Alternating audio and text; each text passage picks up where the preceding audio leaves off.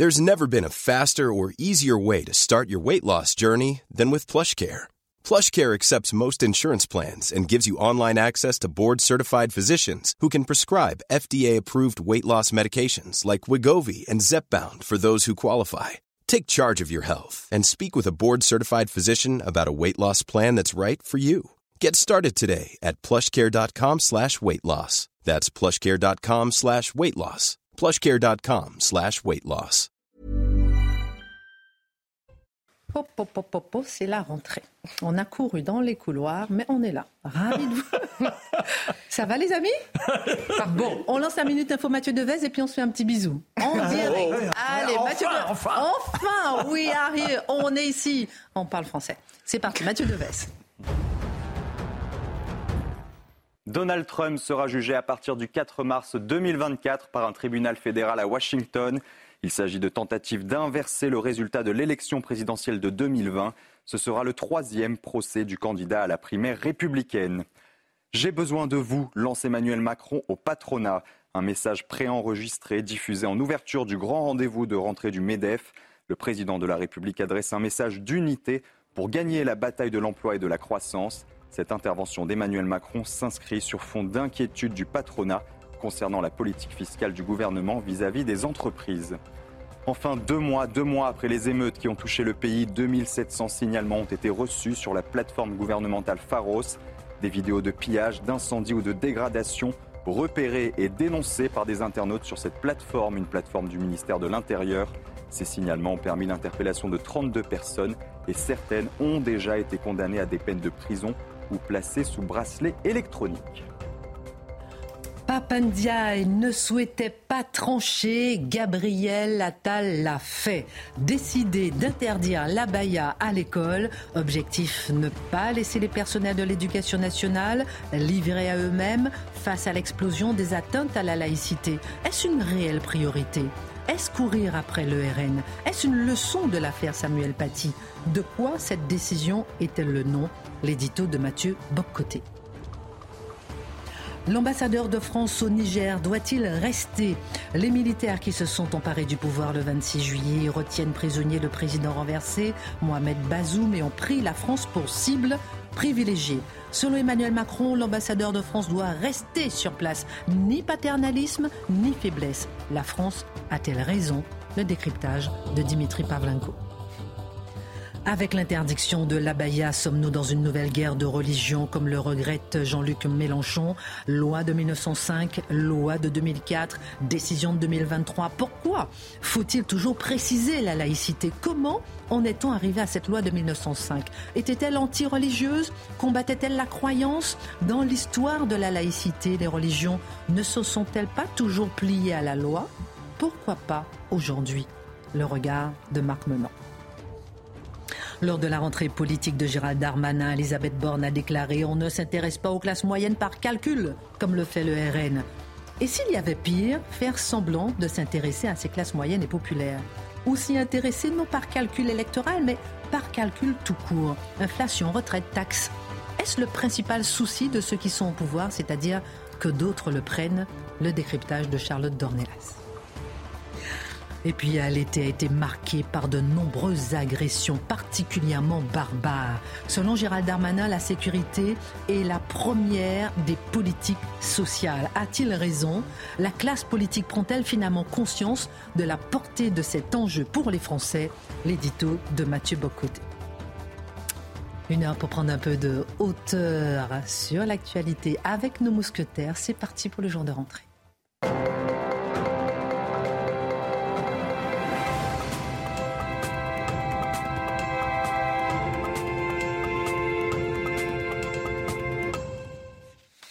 Alors, je commence par qui Par Charlotte, comment elle va? Très bien. Très bien, ravi de vous retrouver. Ça a été cet été? Ça a été. Mon Marc. Ah bah moi tout va bien, je vous retrouve, vous pensez, j'étais là, je barrais les jours, les, les jours, ils sont encore là, etc. Et puis je faisais attention aux actualités, je lisais les petites annonces parce qu'on ne sait jamais, pouvait vous arriver quelque chose. Vous savez, il y a le téléphone, les mails, tout ça, mais on vous. Mon cher Dimitri. Mais moi, je suis ravi de, de vous retrouver, Christine, de tous vous retrouver. Et vous m'avez manqué. Vous m'avez manqué. Ah, voilà. Ouais. Et- J'étais content de me reposer, hein, je vais pas faire semblant, mais vraiment, c'est un plaisir de vous retrouver. Et Mathieu, mon Mathieu. Ah, mais vous m'avez manqué aussi, il n'y a pas de doute là-dessus. Et par ailleurs, j'ai le privilège immense de vous remettre pour marquer le début de cette saison. Oh là là, mais, mais, mais- mais je vous aime, Mathieu. Merci à tous. Ben, on a terminé avec un bouquet, on commence avec un Mais bien Ben voilà, sûr. on commence bien. Vous ne, pourriez pas, vous ne pourriez pas être président de la fédération espagnole. hein. Ah non, Vous n'embrassez pas pour... Non, je me suis contenté d'offrir le bouquet. Le programme m'est chargé. Moi, vous allez m'emmener ici, regardez, du sucre de la Guadeloupe et du coco de la Guadeloupe. Donc, un pour chacun, noix de coco ou bien sucre? Sucre, Et vous? Coco. Et vous? Coco Et vous? Ah bah non. un verre d'eau. Bon, j'échange le, j'échange le coco contre euh, le Ah non, vous êtes adorable. Dans un instant, je vous distribue tout ça. Coco ou sucre? Ah, moi, je suis plutôt coco. Ok, très bien. Je vous en un petit souvenir de la Guadeloupe parce que j'ai été en Guadeloupe et c'était exceptionnel.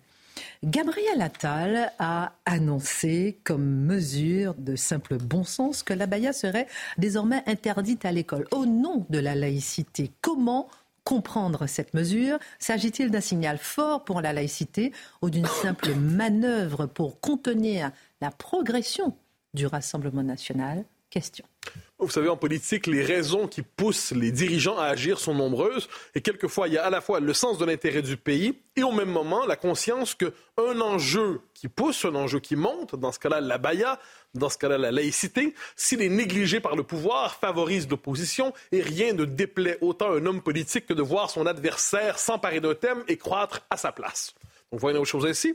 Par ailleurs, sachant que la majorité est un camp fracturé et divisé, il y a une forme de double rentrée dans la majorité, vous l'aurez noté ces jours-ci. D'un côté, Gérald Darmanin qui fait sa rentrée sous le signe de la question sociale et qui se fait finalement éclipser par un autre aspirant au titre de prochain président. Dans la... Donc, d'un côté, il y a Gérald Darmanin, il y a Gabriel Attal, et Gabriel Attal gagne le match de la rentrée en, en disant, en marquant une rupture avec la Baïa. Et ça laisse, de ce point de vue de l'analyse politique immédiate, Gérald Darmanin un peu dans les marges. Premier élément. Deuxième élément, ce sont des choses plus fondamentales. La question de la Baïa traînait dans la vie publique depuis plusieurs mois. Non seulement elle y traînait, mais elle pourrissait la vie publique parce qu'elle marquait une rupture très forte d'un côté, un pouvoir qui était incarné par Papendiaï, qui incarnait le déni de réalité. Le déni de réalité, c'est-à-dire, est-ce que c'est vraiment un vêtement religieux? Est-ce que c'est vraiment un vêtement identitaire? Est-ce que c'est pas finalement un vêtement comme un autre? Est-ce que c'est pas finalement comme une barre dans les cheveux, une, nouvelle paire de chaussures? La baya, est-ce qu'on doit vraiment s'en préoccuper? Et le commun des mortels, qui voyait très bien qu'il y avait dans ce symbole, dans la baya, non seulement une atteinte à la laïcité, pour reprendre les concepts qui circulent, mais à la fois un défi lancé contre l'identité française et à la fois une volonté de se retirer. hein. c'est une forme, c'est à la fois la logique, vous savez, de sécession et euh, offensive. Donc, lorsque celle qui porte la baya, je ne dis pas au fond de son cœur, j'en sais rien, mais socialement, sociologiquement, que signifie son geste? C'est à la fois j'agresse la France et je refuse la France. Donc, c'est, on, peut le comprendre et le commun des mortels le voyait ainsi. Et la logique du déni, la logique du déni dans le pouvoir était devenue tellement grave, tellement insensée que cette question pourrissait la Macronie. On le sait, c'est un pouvoir un peu en lévitation, la Macronie. Et là, lorsqu'on en vient à expliquer aux Français qui sentent que leur pays change, qu'ils se sentent de, de plus en plus dépossédés dans leur pays, quand on pense à tous ces enseignants, à ces professeurs, à ces directeurs d'établissement qui avaient devant eux la baya et qui se sentaient abandonnés par le pouvoir, parce que d'un côté, la signification lancée, c'est il faut défendre la laïcité, mais chacun d'entre vous, désormais, eh bien, on vous abandonne et on verra ce que ça donne. Et si ça se retourne contre vous, souvenir Samuel Paty, nous ne serons pas avec vous. Donc il y a tous ces éléments-là qui traînent dans le portrait.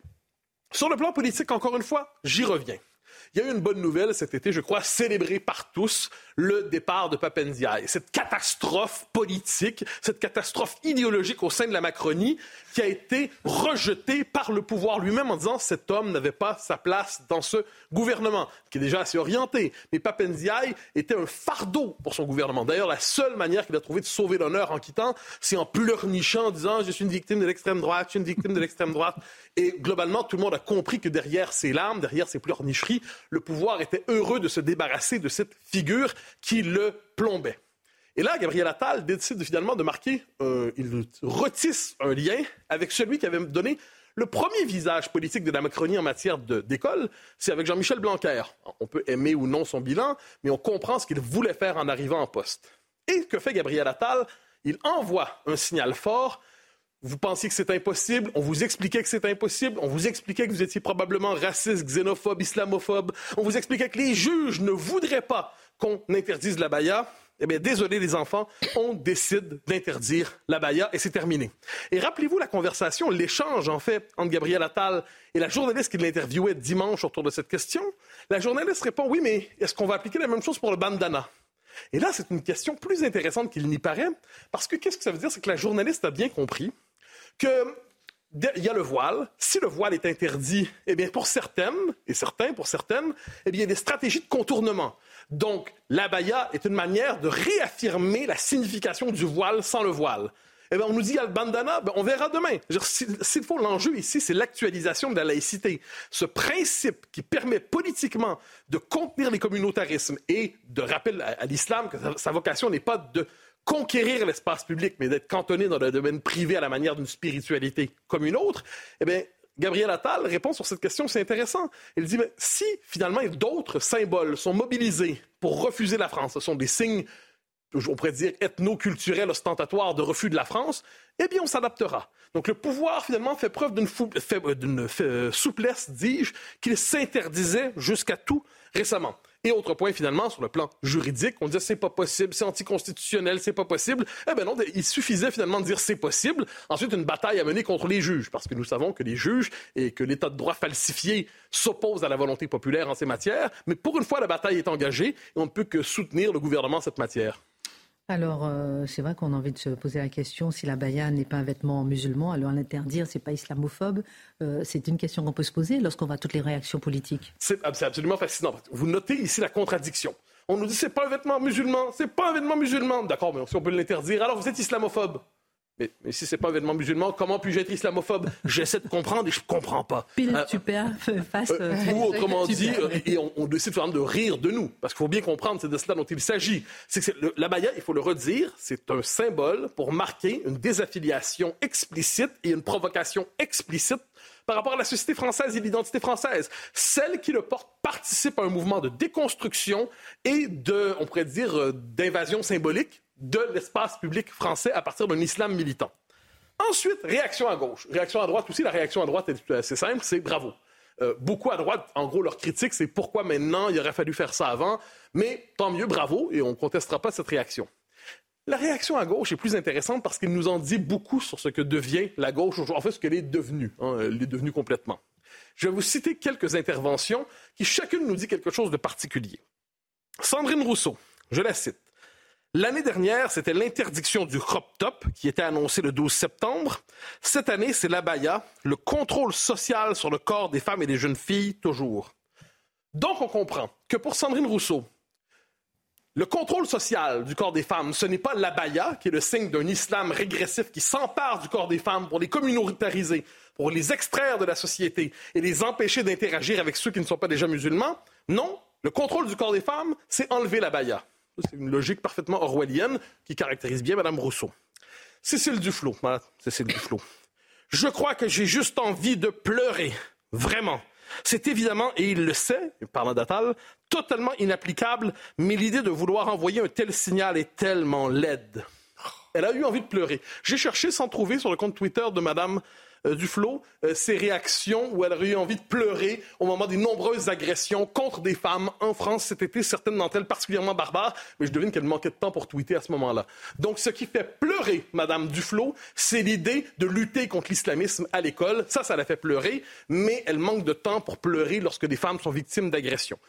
On a chacun ses priorités. Et vous dites agression, on peut aller viol, comme vous avez dit. Ah oui, oui, c'était particulièrement barbare. Hein. Particulièrement. Mathilde Panot, la figure subtile et délicate de la, de la France insoumise, je cite.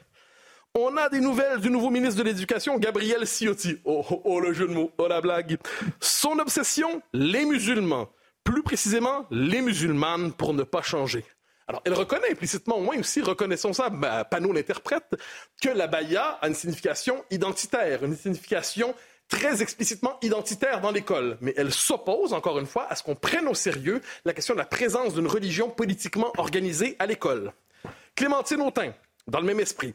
Jusqu'où ira la police du vêtement? La proposition de Gabriel Attal est anticonstitutionnelle. contraire aux principes fondateurs de la laïcité, symptomatique du rejet obsessionnel des musulmans, à peine rentrée, la Macronie tente déjà de prendre le RN par la droite. Donc nous sommes dans cette époque où, pour la gauche, lutter contre la présence de l'abaya, du voile et tout ça à l'école, c'est se camper à droite de la droite. Donc, quand on voit l'évolution des thèmes dans l'espace politique français, la laïcité était un thème qui se voulait républicain de gauche, et aujourd'hui, c'est devenu un marqueur de la droite de la droite. Personnellement, je suis indifférent à cela, mais je note que c'est intéressant de le dire. Et finalement, Mélenchon, un dernier, un dernier euh, mot.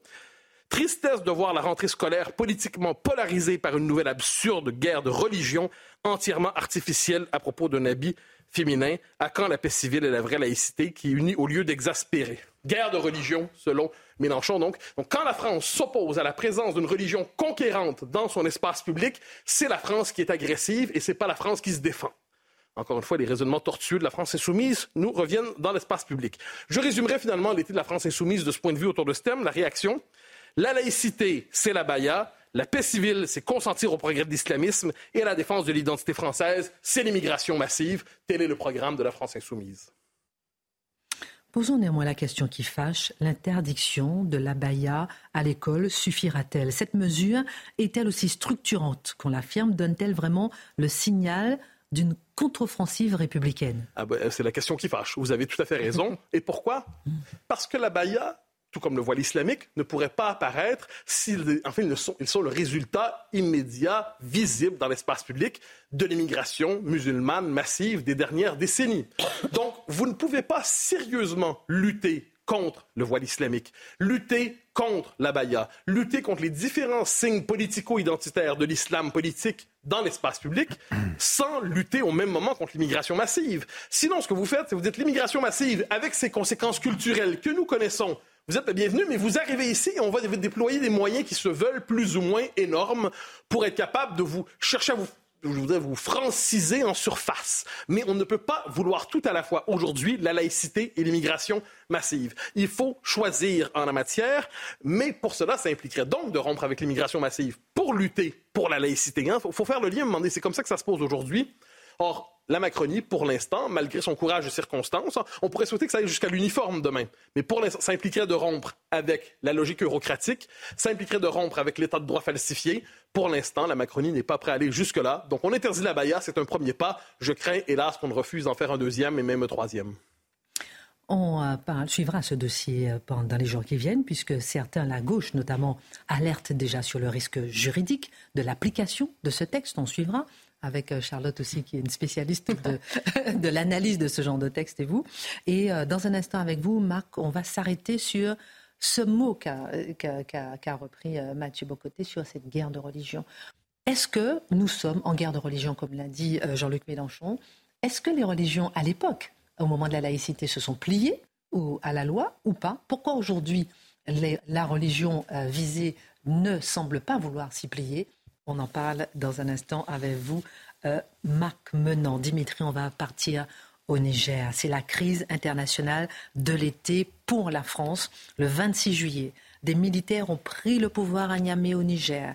Et comme à Mali, comme au Burkina Faso, elle exige le départ de la France, à commencer par celui de son ambassadeur. Emmanuel Macron, aujourd'hui, a refusé. L'ambassadeur de France reste donc en poste. Pourquoi cette résistance hmm. française. Emmanuel Macron a-t-il raison de tenir tête aux putschistes, à la junte militaire? L'ambassadeur de France au Niger doit-il partir c'est une question difficile hein, que vous me posez là. Je vais, alors je vais d'abord résumer ce qu'a dit Emmanuel Macron ce matin. C'était à la conférence annuelle des ambassadeurs. Ça tombait bien. C'est un peu la mise au point annuelle de la diplomatie française.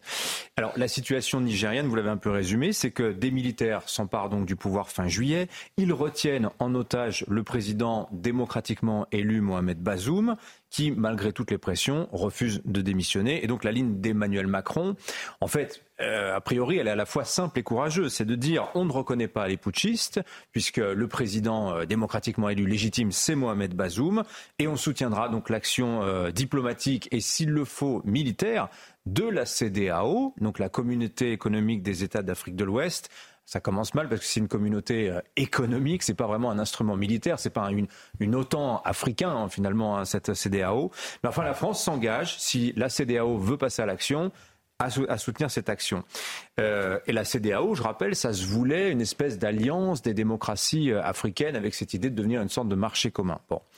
Et donc Emmanuel Macron, ce matin, il a, il a, cette formule devant les ambassadeurs. Il dit, à propos du Niger, hein, d'une éventuelle intervention là-bas, ni le paternalisme, ni la faiblesse. Alors c'est intéressant cette formule, c'est un, un, nini en même temps à la Macron, parce qu'en fait la logique c'est que si la junte nigérienne s'installe au pouvoir, et c'est en fait en train de se produire, hein, euh, si la CDAO abandonne Mohamed Bazoum, on peut craindre, c'est ce qu'il a dit ce matin, une épidémie de putsch au Sahel. Alors, envie de lui dire, euh, malheureusement, l'épidémie, elle est déjà à un stade assez avancé, puisqu'il y a quand même deux États qui sont tombés selon ce même scénario vous l'avez dit, hein, le Mali, le Burkina Faso.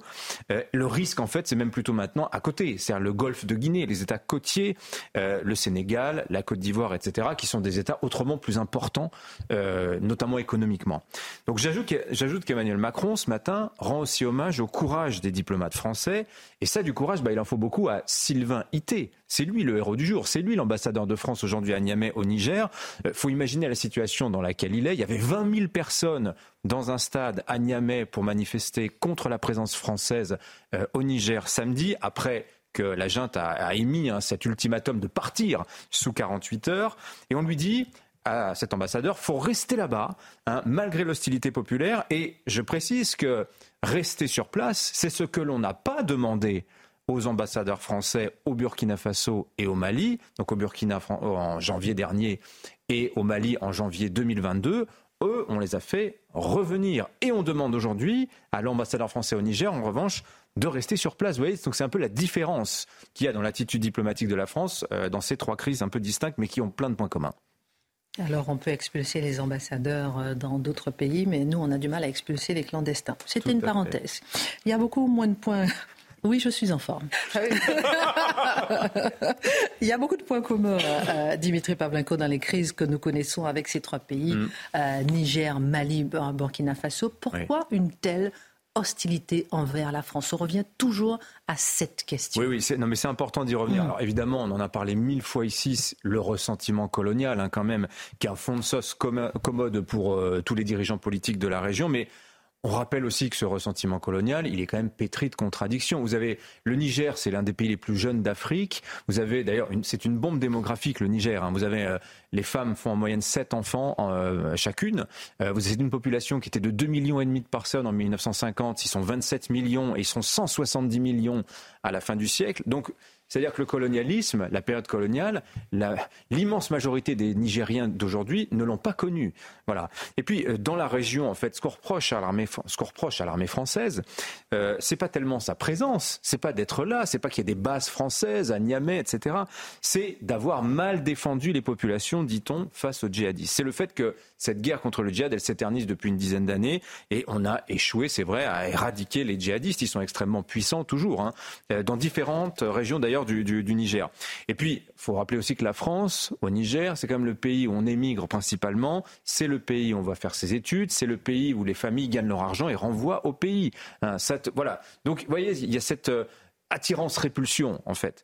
Et puis, euh, rappelons que le ressentiment, il n'est pas qu'anti-français. Vous avez une contestation qui est générale dans le monde aujourd'hui d'un ordre international qui est considéré comme trop occidental. C'est un des mots de l'été, ça a été désoccidentalisation. On pourrait en parler parce qu'il y a beaucoup de choses à dire sur ce, sur ce, sur ce thème-là.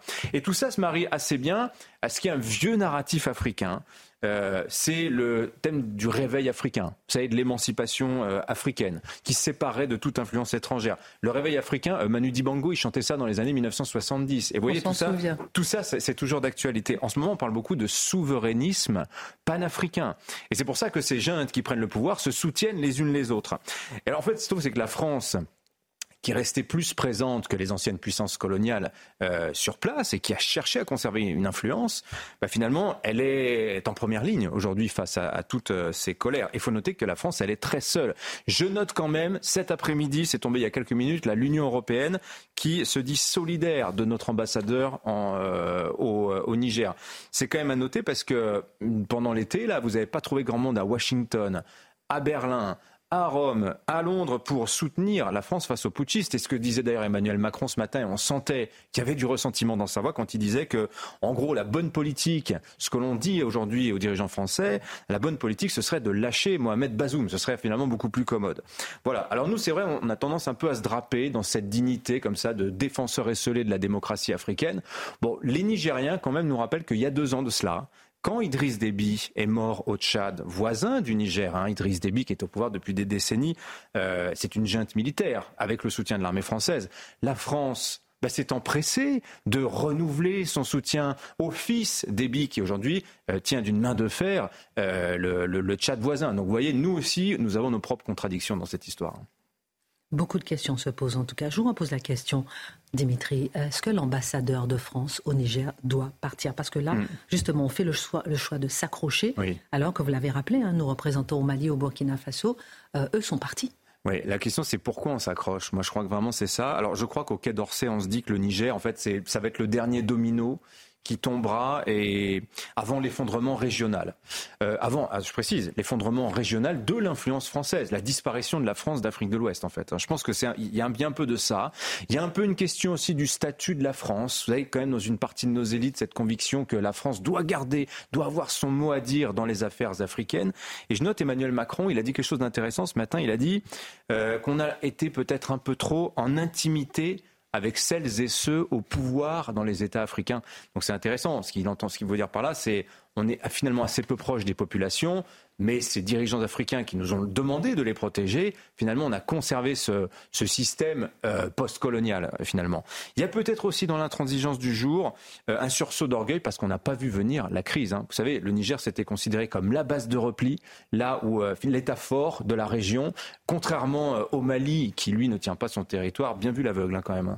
On va marquer une pause, on va revenir parce qu'il y a une question quand même que je pose, que je pose et que je repose. C'est que pendant qu'on pousse la France à l'extérieur, l'Afrique se fait grignoter par la Chine, par la Russie. On marque une pause, à tout de suite. Retour sur le plateau de Face à l'info. Dans un instant, on parlera un petit peu des lacs euh, du Connemara, de Michel Sardou. Un petit mot, on fera un petit, un petit tour de table. Marc maintenant envie de chanter. Et surtout, j'ai envie de vous entendre. Le karaoké de Face à l'info, tous les soirs. vous avez, c'est du sucre à coco, hein, euh, vous avez, ou du sucre, et du sucre de canne. Euh, voilà, c'était que je vous ai ramené de la Guadeloupe. Ça vous va? Très bien. Bien. Et dans un instant, on parlera aussi de la sécurité. Est-ce que c'est la première des politiques sociales en France? On en parlera dans un instant. Je reviens avec vous, euh, euh, Dimitri. Euh, Charlotte, je ne vous ai pas oublié, hein, je vous ai dans mon cœur. Dimitri, on parlait de la crise au Niger. Vous disiez que la France n'a pas vu venir le coup. Dites-nous pourquoi. Deuxième question, on veut expulser la France.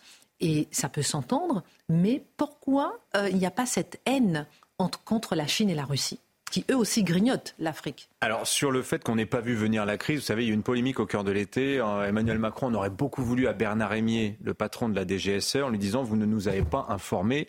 Et Bernard Rémier s'est défendu, etc. Il y a un petit mystère quand même euh, sur ce point-là, mais le fait est que c'est vrai, on a semblé, les autorités françaises ont semblé surprises de voir surgir ces putschistes. D'où sortent-ils Alors que, c'est ce que je vous disais, le Niger passait pour l'État fort de la région, l'État qui mm. tient son territoire. Et Mohamed Bazoum, pour un président solide, il avait consulté quand même son, Parlement euh, en, avril 2022 sur la présence militaire française. Ouais, Donc mm-hmm. euh, les choses semblaient euh, extrêmement claires. Et puis c'était le territoire de repli de tous ces soldats qu'on avait au Mali, qu'on avait au Burkina, etc. Et puis patatras, tout s'effondre. Je crois aussi qu'aujourd'hui, la, junte, on la croit plus faible sans doute qu'elle n'est, elle fait de la très bonne politique et elle se fortifie jour après jour. Peut-être que si on veut maintenir l'ambassadeur sur place, c'est parce qu'on croit que finalement on peut faire tomber euh, la junte. Alors quant aux Russes et aux Chinois, surtout les Russes, hein, euh, moi j'ai lu ça et là que hum, c'est peut-être qu'ils étaient à la manœuvre de ce putsch. Je ne crois pas. Moi je crois que les Russes exploitent la situation. C'est vrai qu'ils abîment l'image de la France à travers les réseaux sociaux, etc., de la propagande et, des fake news hein, qui circulent, mais absolument partout. Enfin, je veux dire, les horreurs proférées sur la France, et la France tente de proférer, elle, la vérité, mais la, lutte est parfaitement déséquilibrée.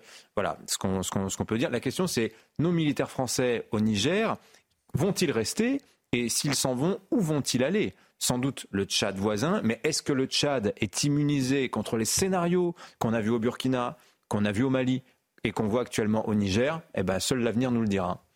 Et on suivra ce dossier euh, de près. Merci beaucoup Dimitri. Dans un instant avec Charlotte, on va analyser cette phrase d'Elisabeth Borne. On ne s'intéresse pas aux classes moyennes par calcul comme le fait le RNC, une attaque directe contre le Rassemblement national. A-t-elle raison On va essayer d'analyser euh, tout ça avec vous, euh, Charlotte, sur ce clientélisme euh, en, filigrane. Marc, on va revenir justement et rebondir sur la chronique de Mathieu Bocoté.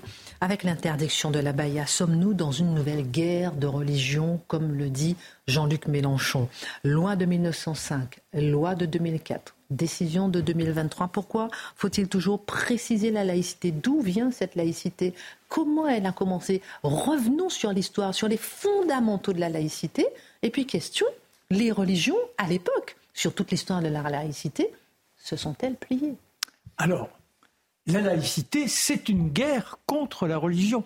C'est une guerre déclarée contre la religion, pas contre la croyance pas contre la foi des individus, contre une institution qui est l'Église avec un pape qui veut imposer sa férule. Question, une religion bien visée? Bah, C'est la religion, c'est-à-dire que ce qui est extraordinaire, la religion catholique, elle a un pape qui représente l'autorité. Les autres religions n'ont pas d'autorité. Et je dirais que, que ce soit les protestants ou les israélites, ils étaient du côté de la laïcité, car n'oublions pas que la religion catholique avait cherché à étouffer les autres religions. Je ne vais pas rappeler ce, que, ce dont Saint Louis s'était rendu coupable vis-à-vis des Juifs en leur imposant la fameuse rouelle. Je ne vais pas rappeler les guerres contre les protestants, etc. Donc il y a un espace de liberté qui est proposé par la laïcité, qui dit croyez, mais croyez dans vos temples. Ne venez pas essayer de nous assujettir et sans qu'on leur demande quoi que ce soit. Vous avez le pape qui euh, est le pape euh, Pie IX, quand il apprend que dans les, euh, dans, dans les décisions que la laïcité impose, à savoir cet esprit de liberté, il dit mais jusqu'où ira cette liberté? Cette liberté est une folie, car si les gens sont trop libres, ils ne sont plus capables de canaliser leurs pensées. Vous voyez, c'est quand même extraordinaire. Alors, quand j'entends toutes les réflexions émises par les uns et les autres, il faut les confronter aux propos tenus par ceux qui sont les héritiers de la Révolution, qui ont imposé cette laïcité au nom de la liberté. En 1795, la deuxième constitution, l'article 5, il dit quoi? Il dit Nul ne peut apparaître en public avec des habits ou des ornements religieux. Nul ne peut apparaître en public avec ces éléments religieux. Mais à chaque fois, ils tiennent tous à préciser qu'ils ne sont pas contre la croyance. D'ailleurs, de nombreux parmi eux sont ceux comme les philosophes type Voltaire. Voltaire est contre la religion. Ah oui, l'infâme. Mais il n'est en aucun cas contre Dieu. Il est déiste, il croit à une instance supérieure. Et ça, c'est important. il y a toujours le respect de la croyance. Toujours. Et ils se battent tous pour que cette croyance puisse s'exercer, mais de façon restreinte, c'est-à-dire sans qu'elle intervienne dans la vie publique. Et ça, c'est essentiel. Tout le débat se fera au moment de la loi de 1900. Pourquoi elle intervient, cette loi de 1900 Alors, je ne vais pas vous refaire toute l'histoire, mais déjà, il y avait eu un détachement de la religion grâce à à la Révolution, Napoléon qui réimpose le concordat, mais par exemple contre Louis XVIII arrive au pouvoir, qu'il prend le trône, il ne va pas contre cette scission qui a été prononcée, la séparation entre l'Église et l'État. C'est Charles X qui, lui, est relativement fanatique avec ses védrets et qui vont essayer de tout faire pour réimposer la religion. Tant et si bien que tous les laïcs, à la tête de l'université, à la tête des établissements scolaires, sont chassés. Et c'est la religion qui redevient celle qui gouverne l'esprit des enfants. Et c'est là où il faut s'intéresser à ce qui est apparaît dans les propos des uns et des autres au moment de la loi de 1900. Que dit par exemple Jaurès Il dit la démocratie? Renoncerait-elle à faire pénétrer la laïcité dans l'éducation alors que l'éducation est l'élément essentiel? Il faut que les enfants puissent faire germer leur libre arbitre, ce qui n'exclut pas qu'il y ait un enseignement complémentaire religieux. Mais d'abord, il faut permettre à tout un chacun de forcer sa capacité à raisonner. Voilà cet esprit de la laïcité. Et tous, unanimement, rappellent cet attachement donc à la foi, mais il y a les décisions à prendre. Le petit Père Combe, le petit Père Combe, c'est un fanatique. Il avait été au séminaire, tonsuré. Il était d'abord enseignant dans des écoles privées, des écoles catholiques. Et que constate-t-il? Eh bien, c'est qu'effectivement, cet esprit de la révolution qui consiste à rendre les gens libres n'est plus là. Et c'est pour ça, d'ailleurs, qu'il reprend des études de médecine. Après, il se fait élire et il combat toujours cette religion. Alors, au moment de la loi, on interpelle Aristide Briand. Il y a eu une première loi, et cette première loi, c'est celle de 1901, qui fait fermer les congrégations. Parce que les congrégations, c'est quoi? C'est cette facilité, enfin, c'est ce pouvoir de la religion sur les jeunes cerveaux. Il en fait fermer 1500, le petit Père parce qu'il veut qu'il y ait cet élan de la liberté. Et ça, c'est essentiel à comprendre. Et quand, par exemple, la loi se précise en 1905 que Aristide Briand est à la présidence, on a Charles Chabert, qui est le député de la Drôme, un radical socialiste, qui interpelle. Il dit Mais quand même, au nom de quoi pourrait-on se promener dans la rue avec euh, des vêtements religieux? C'est un privilège. Il faut enlever euh, tout ça. Et Aristide Briand dira que les professionnels de la religion aient ce droit. Et Chabert va plus loin. Il dit, mais il faut donner aux prêtres la liberté de penser s'ils ne sont pas astreints à la soutane, ils pourront ainsi avoir des idées plus libres, des idées qui se promènent. Et n'oublions pas Zola. Que dit Zola dans les quatre évangiles publiés dans l'Aurore? Le troisième volet s'appelle Vérité. Alors là, c'est pour Mélenchon. Hein.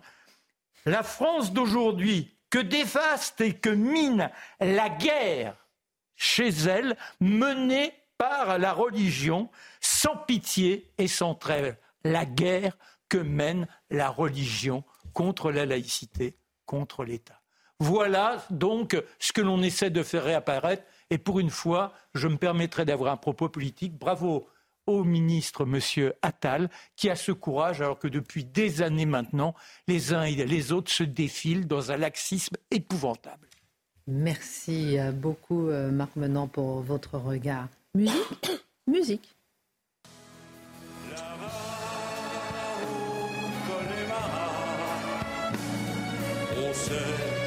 tout le prix du silence.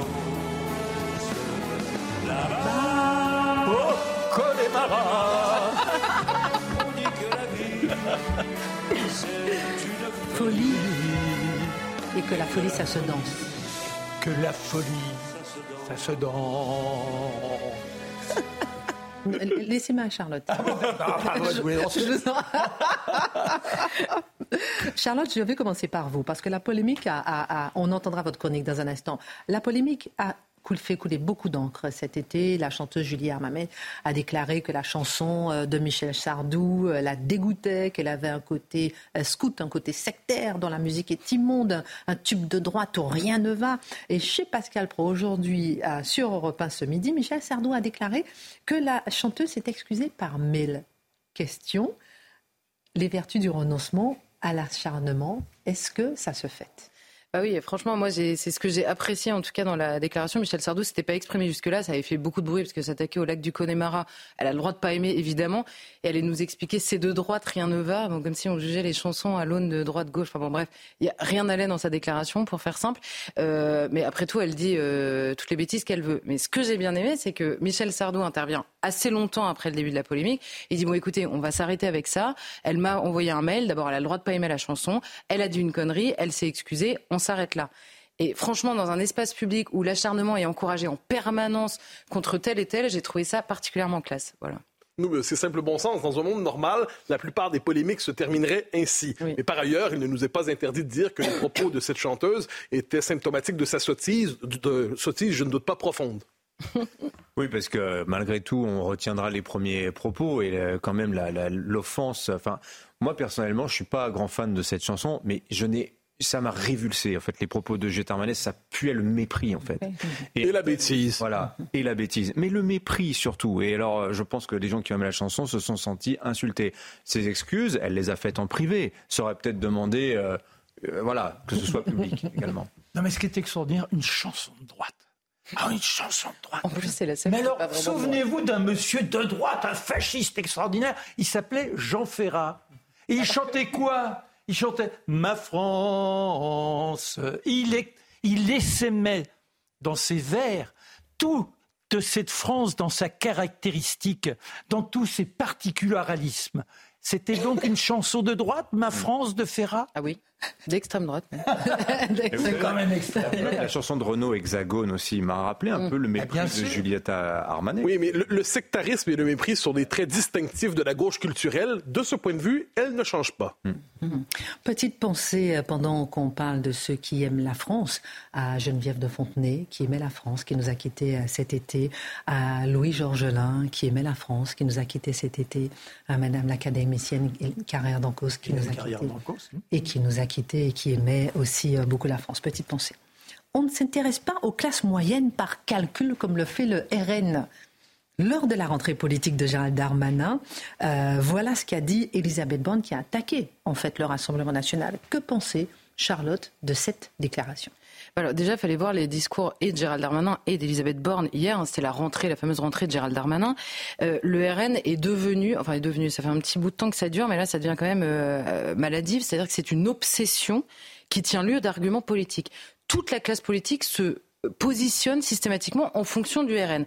Alors vous avez dans la jeune génération, vous avez un nombre incalculable d'hommes ou de femmes politiques, euh, pour le coup, qui nous ont expliqué qu'ils sont rentrés en politique, ce qui les motive, c'est le résultat de 2002 c'est systématique. Vous avez, euh, pour tous ceux qui avaient euh, une vingtaine d'années dans ces euh, années-là, nous disent c'est ça la raison de mon engagement. Alors c'est une raison assez négative d'un engagement qui est compréhensible. Hein. C'est-à-dire que quand ce ne sont pas du tout vos idées, que vous avez une crainte de voir arriver ces idées-là au pouvoir, vous vous engagez pour contrer l'ascension d'idées qui ne sont pas les vôtres. Ok, c'est compréhensible. Ça fait pas un programme politique quand même. et il y en a pour qui ça tient lieu d'arguments politiques de bout en bout, quel que soit le sujet. Je ne suis pas le RN, donc ça veut dire vous pouvez voter tranquillement pour moi. Et là, on ne s'intéresse pas aux classes moyennes par calcul comme le fait le RN venant d'Elisabeth Borne, qui sort d'une séquence en l'occurrence sur les retraites où c'était l'accusation permanente, c'était d'oublier précisément euh, les classes moyennes. Elle qui participe au gouvernement euh, d'un président de la République qui a eu la crise des Gilets jaunes et qui a en effet pas réagi par calcul, mais à l'époque quand même beaucoup plus par peur, ce qui n'était pas non plus euh, l'idée. Enfin, on avait l'impression qu'à l'époque, les Gilets jaunes, souvenez-vous, la grande question c'était mais qui sont ces gens? Il nous faut du temps pour comprendre. D'ailleurs, les émeutes, il faut aussi du temps pour comprendre. Donc, on a l'impression qu'il y a quand même une méconnaissance très forte. Alors, c'est peut-être pas par calcul, mais en l'occurrence, c'était peut-être par oubli. Et euh, on ne peut pas à la fois, quand on est Elisabeth Borne, mais quand on est tout le reste de la classe politique, accuser en permanence, ou en tout cas se rassurer en se disant que le vote RN est un vote de contestation. Vous savez, en permanence, on disait les gens ne sont pas contents, donc ils votent RN. Il n'y a pas du tout la pensée d'une adhésion au programme que propose Marine Le Pen. Mais on ne peut pas à la fois dire le vote RN est un vote de contestation et faire du RN le ressort d'un vote de contestation, parce que c'est exactement ce que fait tout le reste de la classe politique. Regardez euh, dans, dans l'entre-deux tours systématiquement. Vous pouvez mettre qui vous voulez en face. Le seul fait que ce soit le RN, il faut voter l'inverse. Ça s'appelle un vote de contestation de Marine Le Pen en l'occurrence, mais c'est la même chose. Et ça tue absolument le débat politique parce qu'à la fin, si c'est RN ou pas RN et que ça suffit à clore tous les débats politiques, bah vous n'en avez plus tout simplement. Et là, Marine Le Pen était omniprésente. Elle n'a pas besoin de faire de rentrée politique. Hein. C'est-à-dire que la rentrée politique de Gérald Darmanin, alors Elisabeth Borne nous a dit qu'elle ne voulait pas paver euh, nous-mêmes. Elle disait on ne peut pas paver nous-mêmes le chemin des extrêmes. Ensuite, elle dit je ne me résoudrai jamais à ce que l'extrême droite accède au pouvoir. Gérald Darmanin, lui, disait alors il défendait le bilan par rapport aux plus modestes et il disait il nous faut éviter qu'elles n'aillent les classes les plus modestes par dépit au Rassemblement national. Et il a une autre phrase je ne veux pas que les classes laborieuses aillent vers un rassemblement haineux là, vous avez le vocabulaire euh, bon, euh, qu'on retrouve en permanence. Et alors, il y a plusieurs choses. Tenter de convaincre les classes moyennes, populaires ou laborieuses, vous les appelez comme vous voulez, c'est normal. Évidemment que tous les partis politiques ont intérêt à vouloir les convaincre Vouloir les arracher au camp d'en face quand vous pensez qu'il n'a pas les bonnes solutions ou les bonnes réponses à lui apporter, c'est normal aussi, ça s'appelle le jeu démocratique. Vous êtes là pour convaincre et arracher les personnes, quelles qu'elles soient d'ailleurs, au camp d'en face. Mais ne pas accepter qu'il puisse y avoir des différences de stratégie, des différences de solutions apportées, des différences de vision politique sur les solutions, parce que on peut tous être d'accord, je crois, dans la classe politique, tous sont d'accord pour dire qu'il faut aider les classes moyennes, il faut aider les classes populaires qui souffrent particulièrement, par exemple, aujourd'hui, de l'inflation. Bien sûr. Je vois un peu. Sinon, il y a le sucre. Le... Il y a le sucre. Le sucre à coco. Euh, mais simplement, vous n'avez pas les mêmes solutions à apporter. C'est précisément dans le débat que vous allez exposer vos différences de vue et que les gens ensuite vont choisir. Si vous partez du principe qu'il y a des réponses qui sont par définition mauvaises, alors vous tuez encore une fois, une deuxième fois, pardon, le débat démocratique. Prenez, votre temps, on est tranquille, c'est la rentrée. On voit, on, vous avait manqué. Hein. Donc, tuer le débat démocratique. Pendant que vous euh, respirez, j'ai aussi une question à vous poser euh, subsidiaire, parce que euh, de l'autre côté, on accuse toujours, lorsqu'on veut donner des explications telles qu'on l'a donné, voilà, de banaliser l'extrême droite. Et donc, c'est l'un ou l'autre. Voilà, on ne s'en sort jamais, finalement. Où est le bon sens? Ce que pensent les Français Voilà, etc. Je ferme la parenthèse. Non, mais vous avez parfaitement raison. Et, j'y pensais d'ailleurs tout à l'heure quand Mathieu parlait. Vous avez le, gouvernement devrait quand même entendre à force qu'à chaque fois il prend, à chaque fois qu'il prend une décision qui est plus ou moins euh, considérée comme de droite, on lui explique qu'il fait le jeu du RN, qu'il va sur les terres du RN, qu'il court après le RN. Donc on voit bien que c'est pas un argument, que c'est absolument absurde euh, en réalité, mais eux-mêmes l'usent euh, à l'inverse quand ils font leur entrée politique. Alors, la majorité, en l'occurrence, a défendu un bilan à destination de ces classes populaires. Ce n'est pas une préoccupation nouvelle, finalement. Non, alors ils ont défendu les bienfaits euh, du bilan. Alors je cite, Gérald Darmanin nous a dit, il y a le dédoublement des classes de CP et CE1 dans les quartiers prioritaires, la défiscalisation des heures supplémentaires, suppression de la taxe d'habitation, le reste à charge zéro, notamment sur les lunettes. Bon, voilà, il vous a fait un bilan de mesures qui ont été prises. Mais euh, Gérald Darmanin nous dit, oui, il faut respecter et prendre au sérieux le sentiment qu'ont les employés, les ouvriers, les artisans, les commerçants, les fonctionnaires, qui se sentent parfois découragés devant le mal qu'ils se donnent au travail et la rémunération parfois trop faible qu'ils en tirent. Alors je note que c'est un sentiment encore dans la bouche de Gérald Darmanin, mais passons, parce qu'il dit lui-même, même quand les chiffres le contestent, même si ce sentiment demeure, il faut le prendre au sérieux. Très bien. Mais tout, ce qu'il est en train de décrire, ce ne sont pas, ça ne relève pas simplement de mesures telles que celles qu'il a égrenées, qui peuvent être absolument euh, justifiées. Il y a aussi un cadre d'exercice de la vie politique. J'ai pris deux exemples qui sont euh, pas forcément euh, ceux qu'ont pris Gérald Darmanin ou Elisabeth Borne. Un, c'est la question de l'importation dans l'élevage. Ça a été un sujet cet été. Pourquoi? Parce que l'Union européenne a pris à renouveler un accord commercial avec l'Ukraine au mois de juin. Euh, ouvrant, en fait, supprimant tous les droits de douane pour l'importation des poulets transformés, en l'occurrence sur tout le territoire européen. Résultat, vous avez en France, par exemple, pour les éleveurs, les éleveurs qui participent de la classe laborieuse, me semble-t-il, les éleveurs, ils ont une qualité normative extrêmement sévère qui leur est imposée en France par l'Union européenne et par le zèle national, en plus du zèle européen, plus un coût du travail extrêmement cher. Résultat, dans les supermarchés, le poulet, le fameux poulet ukrainien, mais je pourrais prendre le Brésil, c'est simplement que c'est la dernière décision, il est jusqu'à quatre fois moins cher que celui des éleveurs français. Et on a un rapport sénatorial qui, déjà en 2022, s'inquiétait de cette question, de la question de l'importation par rapport à l'élevage français. Donc là, on a des, décisions qui sont prises. On a une décision de l'Union européenne. Est-ce qu'elle peut être contestée, oui ou non? Si oui, alors on doit prendre au sérieux les alternatives politiques. En l'occurrence, l'Union européenne, on sait que c'est un sujet d'énormes différences de vues entre le Rassemblement national et la Macronie. Et ensuite, il y a la question du zèle national sur les normes. Est-ce qu'il est possible d'être en désaccord, de proposer un autre modèle? C'est simplement cette question-là. le deuxième exemple que j'ai pris, euh, c'est la question de la voiture électrique la voiture électrique, là, ça concerne, là encore une fois, l'emploi en France, mais également l'usage des impôts. Pourquoi? Vous avez la Chine et Tesla, les deux monstres qui font des voitures électriques, qui arrosent le marché européen. Or, le prix des voitures électriques, il est inabordable. Mais on vous dit, il n'y aura plus de voitures thermiques en 2035. Mmh. Donc, il faut subventionner l'achat de voitures électriques.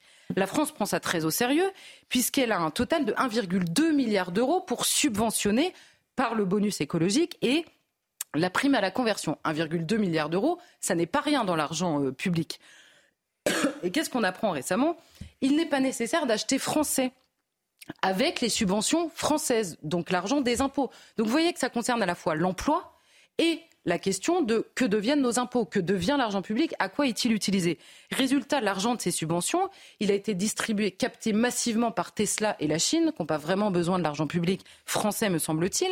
Et on a un souvenir quand même qui est pas si vieux, qui est celui de la filière textile, sur la question des emplois. Dans les années 90, c'était 400 000 emplois en France. Aujourd'hui, la filière textile, euh, sur laquelle s'est jetée la Chine, c'est 60 000 emplois. Hmm. Là encore une fois, il y a une question, on peut être en désaccord avec la, vision politique, les décisions qui sont prises. Parce qu'il y a un, une vision idéologique. Faire le choix du consommateur, c'est évidemment ce qu'a choisi l'Union européenne. Mais quand vous faites le choix du consommateur, c'est-à-dire du prix, le poulet ou la voiture électrique, vous, euh, vous, comment dire, vous abandonnez le salarié ou le petit entrepreneur. il se trouve qu'il y a beaucoup de Français qui sont les deux. On n'est pas simplement des consommateurs. Et à l'inverse, sur le terrain de la consommation, le, consommateur, lui, il se retrouve floué, par exemple, le marché européen de l'électricité, dont on a énormément parlé. Donc là, on se dit, il faut que ce soit une réponse européenne. Donc là, pour le coup, la France produit l'électricité infiniment moins chère que partout ailleurs, et on met en place un marché où on se dit, bah oui, mais vous n'allez pas profiter de cette baisse sur la production directement. On pourrait aussi parler de la sanction, des sanctions qui pèsent sur la Russie on comprend tous que l'invasion euh, russe a été condamnée par toute la classe politique. La question des sanctions, elle s'ajoute à ça. On se dit, est-ce qu'il est moral, oui ou non, de se poser la question de se dire, qu'est-ce qui prévaut? Sanctionner la Russie au détriment potentiel économiquement des Français ou se préoccuper d'abord de la question économique des Français et trouver d'autres moyens de condamner la Russie? Je ne suis pas en train de donner une réponse, je suis en train de dire que ce sont deux visions tellement différentes qu'il vaut mieux bien les expliquer pour que les Français choisissent. Donc c'est pas simplement il y a des gentils, des méchants et on est tous d'accord sur ce qu'il faut faire. Non, il y a des manières différentes de répondre à la même question. Ça s'appelle le débat politique et en l'occurrence, en effet, le RN, Elisabeth Borne et Gérald Darmanin n'ont pas les mêmes réponses. Mais il y a peut-être des Français dans ce pays qui préfèrent les réponses de Marine Le Pen. Est-ce qu'il est possible de prendre ça en compte? Apparemment non. Apparemment non, c'est un peu gênant. Il a été également question de sécurité, forcément. On en parle dans un instant. Gérald Darmanin en a fait une priorité absolue. Oui, Gérald Darmanin, il, a fait un peu une campagne sarkozyste. On a vu euh, Nicolas Sarkozy d'ailleurs le soutenir. Il a dit c'est la sécurité d'un côté et la question sociale. Alors évidemment, le bilan sur la sécurité, il est un peu compliqué. On en a beaucoup parlé, hein, la question du Stade de France et très récemment celle des émeutes. Mais là encore, sur la sécurité, il y a deux choses. Je vais laisser euh, Mathieu aborder la question en profondeur. Mais il y a deux manières d'aborder cette question-là. Mm. Il y a la question idéologique. La place des victimes, par exemple, dans la question judiciaire, les droits de la défense, où est-ce qu'on met le curseur dans l'état de droit, le statut du policier, par exemple, par rapport à l'usage de la force. Toutes ces questions, on voit, il y a des différences idéologiques. Mais en l'occurrence, sur ce terrain, Gérald Darmanin, il a un discours assez proche, un discours assez proche de Marine Le Pen sur toutes les questions que je viens d'évoquer. Très différent de Jean-Luc Mélenchon. Donc il y a une différence de vue. Mais ensuite, le cadre d'exercice pour répondre à cette question, s'ils sont d'accord. Ben, vous avez la question des normes européennes, la question des traités qui sont signés, des instances supranationales, la question du poids judiciaire, de l'interprétation judiciaire. Là-dessus, ils sont en total désaccord. Donc, ils ne répondent pas de la même manière, même à un constat qu'ils font ensemble. Donc là, encore une fois, la question démocratique, c'est d'expliquer, plutôt que de dire le RN, le RN, le RN, c'est d'expliquer eux ce qu'ils veulent faire. Et ensuite, nous, on a quelques neurones, hein, nous les Français, et on va essayer de différencier, de se dire qu'est-ce qui nous semble individuellement la meilleure solution pour répondre à des préoccupations que nous avons en commun.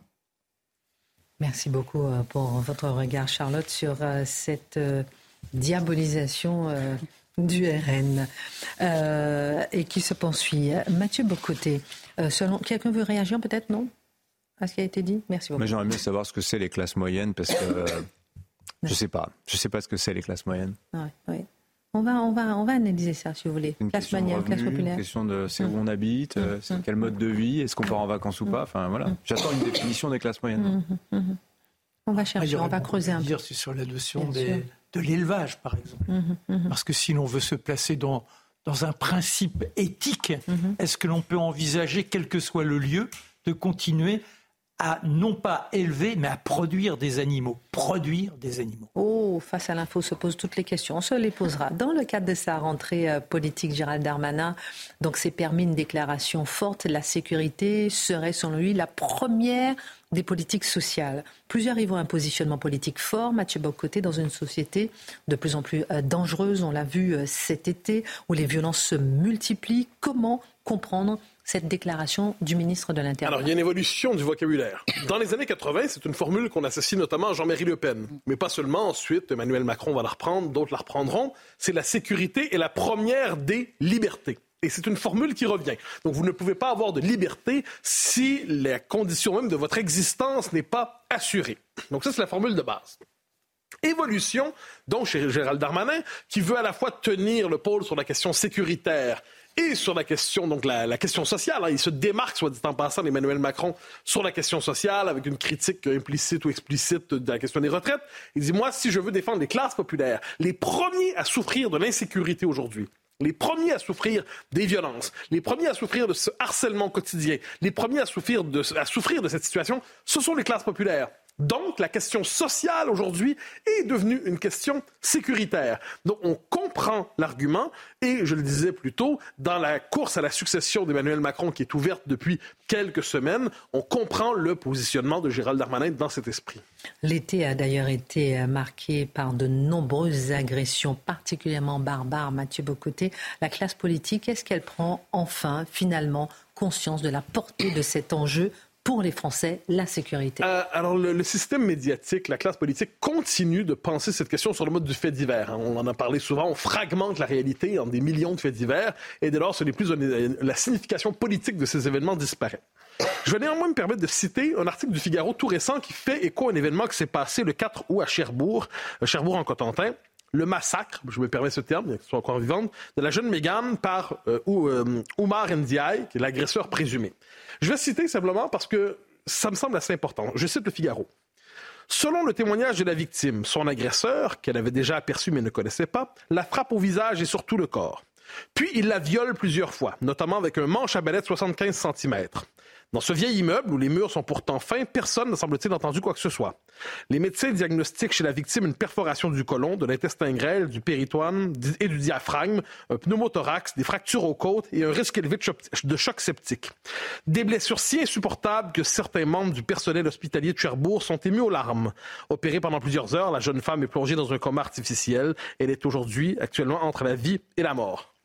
Cet événement, pour moi, ce n'est pas un événement, ce n'est pas un fait divers. C'est un fait symbolique de cette peur aujourd'hui que ressentent tant de femmes en ce pays de se faire agresser par des hommes qui considèrent qu'ils peuvent s'en emparer et les massacrer. Je pense que c'est le terme qui s'impose. On en parle beaucoup moins pourtant étrangement que du baiser volé en Espagne, hein, qui est le grand événement de l'actualité féministe des temps présents. Euh, événement important, je n'en doute pas, oui, oui, oui. Mais pourquoi tous ceux qui s'indignent avec de ce qui se passe en, Espagne ne se prononcent jamais sur un événement comme celui-là, qui me semble autrement plus révélateur de ce qui se passe en ce pays, et je dirais même sur ce continent? Et là, dans les conversations que j'ai eues ces derniers temps avec des gens, ça m'a frappé. la, réaction est toujours, mais comment quelqu'un peut faire cela? Comment on peut euh, se permettre d'une telle barbarie? Mais je vous dirais qu'à l'échelle de l'histoire, et je serai, je serai dur, c'est plutôt banal. C'est plutôt banal. Qu'est-ce que j'entends par là? Quand vous avez des gens qui sont dans une logique de conquête, qui sont dans une logique d'agression, qui veulent imposer leur souveraineté, qui veulent imposer leur domination, la première chose, à l'échelle de l'histoire, c'est on s'empare du corps des femmes. On s'empare du corps des femmes, on exerce sur elles une souveraineté, on leur dit tu es à moi. Pensez simplement aux grandes invasions à travers l'histoire. Les femmes en sont toujours les premières victimes. Ce sont les premières à payer. Si on décidait de penser cette délinquance, je ne dis évidemment pas toute la délinquance, mais ce type de délinquance très particulière qui frappe les femmes aujourd'hui et qui a une connotation assez, assez singulière, je le redis, eh bien, on serait capable de comprendre qu'à l'échelle de l'histoire, ce qui se passe, c'est une conquête des corps, une conquête des territoires par certains voyous qui se croient porteurs de quelque chose d'autre. Mais le système médiatique a dit non, c'est un fait divers, ça ne compte pas, circuler, il n'y a rien à voir. Merci à tous pour cette rentrée. Je pense que l'année va être un peu difficile. Merci pour ces fleurs. Je vais les remontrer pour ça donnera un peu d'énergie. Merci à tous. Vous nous avez vraiment manqué cet été, mais on est là tous les soirs. Maintenant, la Minute Info, Mathieu Devez avant Pascal. Il n'y aura pas de hausse d'impôts. C'est la promesse faite par Elisabeth Borne devant l'université d'été du MEDEF. Selon la Première ministre, si certains craignent que les entreprises soient davantage taxées, il n'en est pas question. Elisabeth Borne a voulu rassurer les patrons en défendant les baisses d'impôts et de charges pour les entreprises.